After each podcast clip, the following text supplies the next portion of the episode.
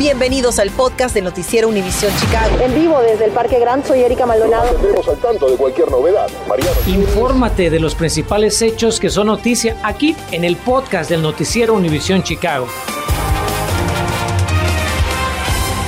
Usted tiene la bendición y el privilegio de ser madre. Felicidades en este día. Gracias por acompañarnos en este martes y en este día tan especial. Mientras que muchos celebran a su madrecita, otras madres de Chicago siguen su lucha para que se resuelvan los casos de sus hijos asesinados y por eso tienen planeado una reunión con el superintendente de policía David Brown.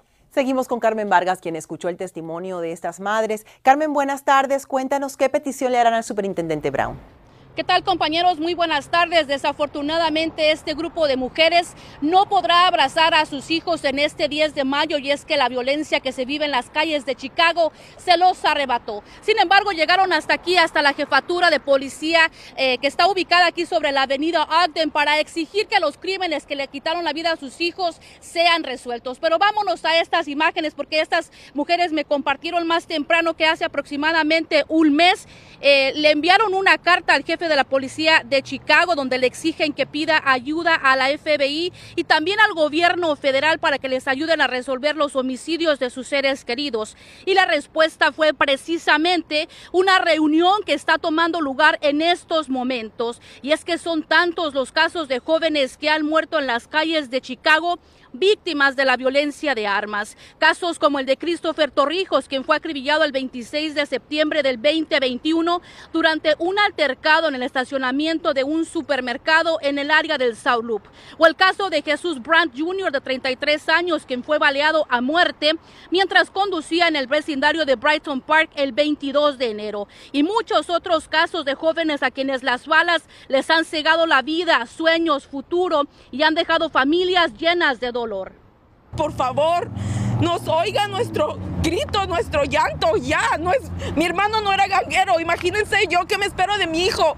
Mi hijo es un soccer player. Él puede ir del soccer a la, del soccer a la casa y lo valían. ¿Y luego qué? Es otra historia, nada más. Y no nada más este, estamos pidiendo por nuestros muertos, sino también por nuestros vivos, por nuestros niños de nuestras comunidades, por nuestros, nuestros familiares, nuestros vecinos, pues las personas que salen a trabajar y no regresan. Y viene en punto de las 4 de la tarde. El grupo de mujeres y activistas entraron aquí a la jefatura de policía para reunirse con el jefe de la policía de Chicago y precisamente exigir que estos casos se resuelvan. Nosotros, por supuesto, permaneceremos aquí en punto de las 10 de la noche. Le traeremos todos los detalles de lo que se habló y lo que ocurrió dentro de esta junta a puerta cerrada con el jefe de la policía de Chicago y estas madres que exigen justicia por sus hijos. Estamos reportando en vivo desde el suroeste de la ciudad. Carmen Noticias, Univisión Chicago. Gracias, Carmen. Y mientras continúa la ola de crimen en la ciudad, esta vez en el vecindario de Lakeview, la policía de Chicago reporta que dos hombres afroamericanos robaron a mano armada a tres personas que caminaban por la cuadra 600 oeste de la avenida Cornelia, a quienes despojaron de sus celulares y billeteras antes de escapar en un sedán oscuro. No hay reporte de heridos ni detenidos por estos atracos que siguen bajo investigación.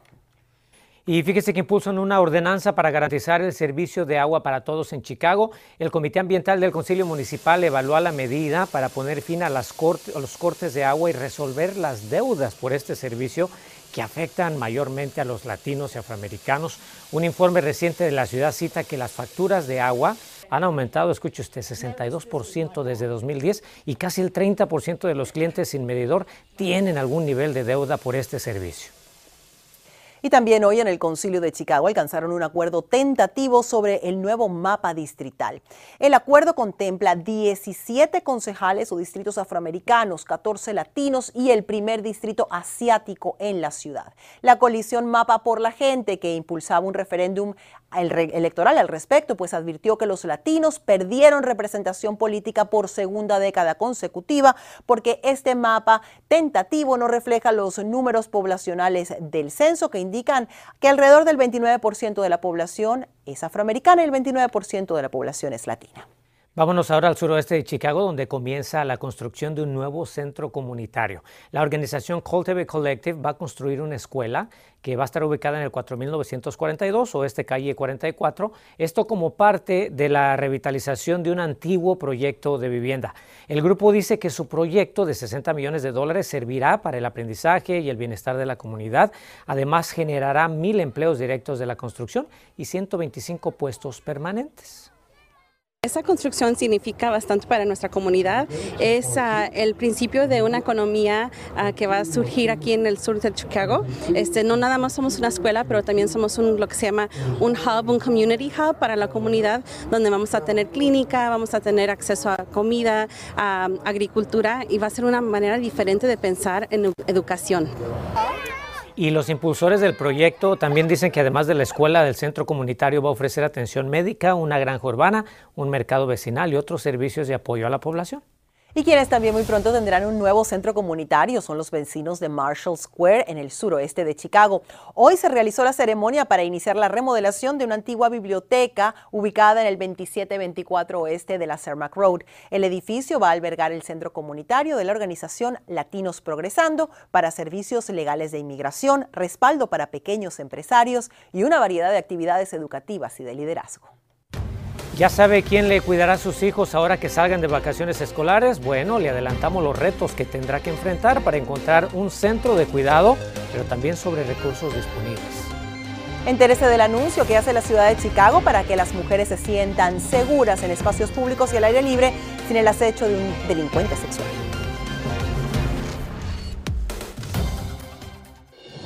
Continuamos con el podcast del noticiero Univisión Chicago.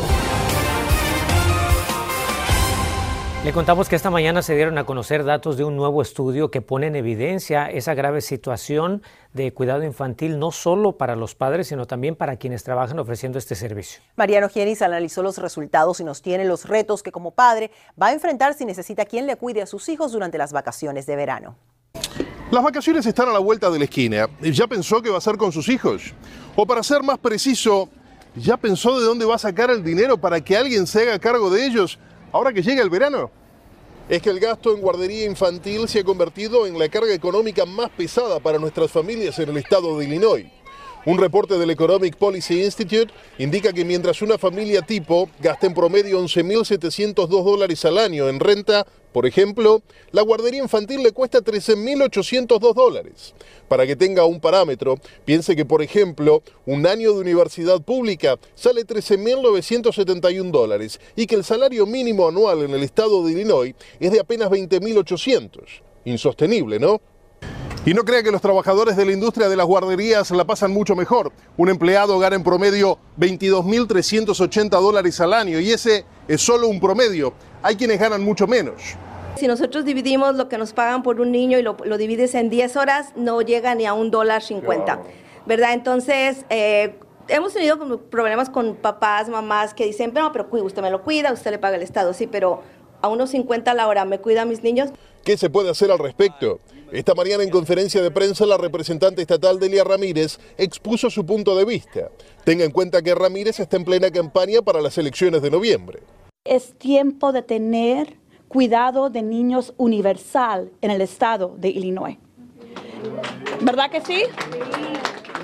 Una propuesta loable, afirman activistas, pero ¿será accesible? Bueno, sabemos que ese es un punto bien importante, pero también bien difícil. Pero nosotros como padres y como líderes debemos estar ahí buscando esa presión y yendo con ellos. Ahora, recuerde que más allá de la promesa de políticos y de los reclamos de activistas, hay servicios disponibles y que están al alcance de su mano. Mariano Gielis, Noticias Univisión, Chicago. Ante la crisis que venimos reportando entre la juventud, las escuelas públicas de Chicago van a ofrecer ayuda para prevención del suicidio y salud mental. Durante el mes de concientización de la salud mental, CPS explicó que el programa será para estudiantes de séptimo a duodécimo grados para apoyarlos en su bienestar, además de consejeros adicionales para el, para el otoño de 2023. CPS es el primer distrito escolar en implementar esta iniciativa en respuesta al aumento de depresión, suicidio y trastornos de ansiedad entre los adolescentes adolescentes. Apenas hace tres días le hablábamos de una alerta de ataques sexuales al norte de Chicago y es que desgraciadamente estos no son casos aislados, ya que según datos de la ciudad de Chicago entre 2018 y 2021 se reportaron 908 asaltos sexuales al departamento de policía, muchos de los cuales ocurrían en espacios públicos como callejones edificios abandonados, por darle un ejemplo, y por eso es una buena noticia el anuncio hecho hoy por la ciudad de Chicago sobre su unión al programa denominado Women's Global Flagship de la Organización de las Naciones Unidas para crear espacios públicos y seguros para las mujeres. Y es que lo preocupante es que según datos de justicia criminal de Estados Unidos, en promedio solo se reportarían 310 de cada mil asaltos sexuales. Imagínense. Para hablar de ello ya está con nosotros esta tarde Ociel Jiménez de Rincón Family Services. Buenas tardes, Ociel, gusto en saludarte. Dinos, por favor, ¿a qué se debe que las mujeres no denuncien que fueron atacadas sexualmente? Hola, buenas tardes, gracias por tenerme. Sí, uh, todo asalto, todo hecho violento, obviamente delicado, es de, mal para, para, la persona que lo sufre, pero el asalto sexual es doblemente delicado, porque no solo es recibir el, hecho violento, sino es el daño al pudor. Generalmente la mujer en este caso siente mucha vergüenza de haber sido violentada desde el punto de vista sexual, desde el punto de vista de su intimidad, y esto obviamente la limita a poder hablarlo espontánea y abiertamente, por, por vergüenza. Claro, ahora para muchos familiares tal vez nos es muy difícil tratar de entender lo que las mujeres están pasando. Entonces, si alguno de nuestros seres queridos, alguna de nuestras mujeres atraviesa una situación como estas, ¿cuál es la mejor manera de ayudarle a superar este trauma? Sí, sabes, muchas veces pasa con este tipo de hechos que la víctima es revictimizada. ¿A qué me refiero con eso? Que muchas veces al poner la denuncia pasa por diversos funcionarios y tiene que contar no una, dos, tres, cinco y hasta diez veces el hecho. Esto se llama revictimización y esto hace que la persona no se sienta eh, confiada en ir y denunciar. Una de las mejores formas es que la persona denuncie se le escuche y no, no tenga la necesidad de volver a repetir este hecho, sino que quede grabado o escrito. Este es un punto muy importante, Ociel. Para aquellas mujeres que necesitan ayuda, ¿dónde podrían obtenerla? ¿Dónde pueden conseguir ese apoyo profesional que es tan importante? Sí, primero, eh, saber que es importante hablarlo, decirlo, expresarlo. Hay organizaciones como mi organización, por ejemplo, en Rincón Family Services tenemos atención directa eh, eh, en, en, idioma español, que es importante, si en este caso es la comunidad latina, pueden llamar a nuestra organización y ahí eh, con seguridad van a ser atendidas con toda, con todo el profesionalismo del caso. Muy bien, pues esperamos que toda esta información le sirva a nuestra audiencia. Este es un tema muy importante. Ociel Jiménez de Rincón Family Services, muchísimas gracias por tus consejos y por esta valiosa información. Gracias a ustedes. Buenas tardes y con el calor llega la temporada de playa y albercas, usted lo sabe muy bien. Por ello recuerdan a los padres y madres de familia estar muy atentos cuando los niños estén en el agua o cerca de ella. Mayo, en caso que no lo sepa, es el mes de la prevención del ahogamiento infantil en Illinois, donde el año pasado 18 niños perdieron la vida en accidentes de este tipo. Debemos mencionar que los ocho niños que se ahogaron en piscinas tenían cinco añitos o menos.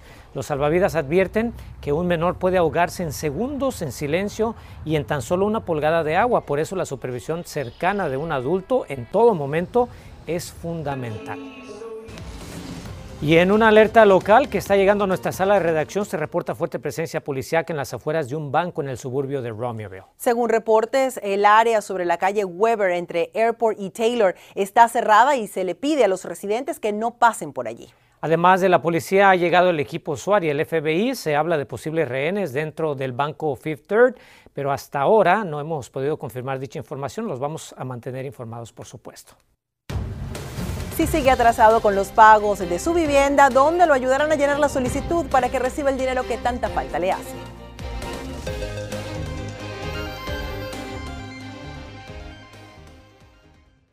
Infórmate de los principales hechos que son noticia aquí en el podcast de Noticiero Univisión Chicago.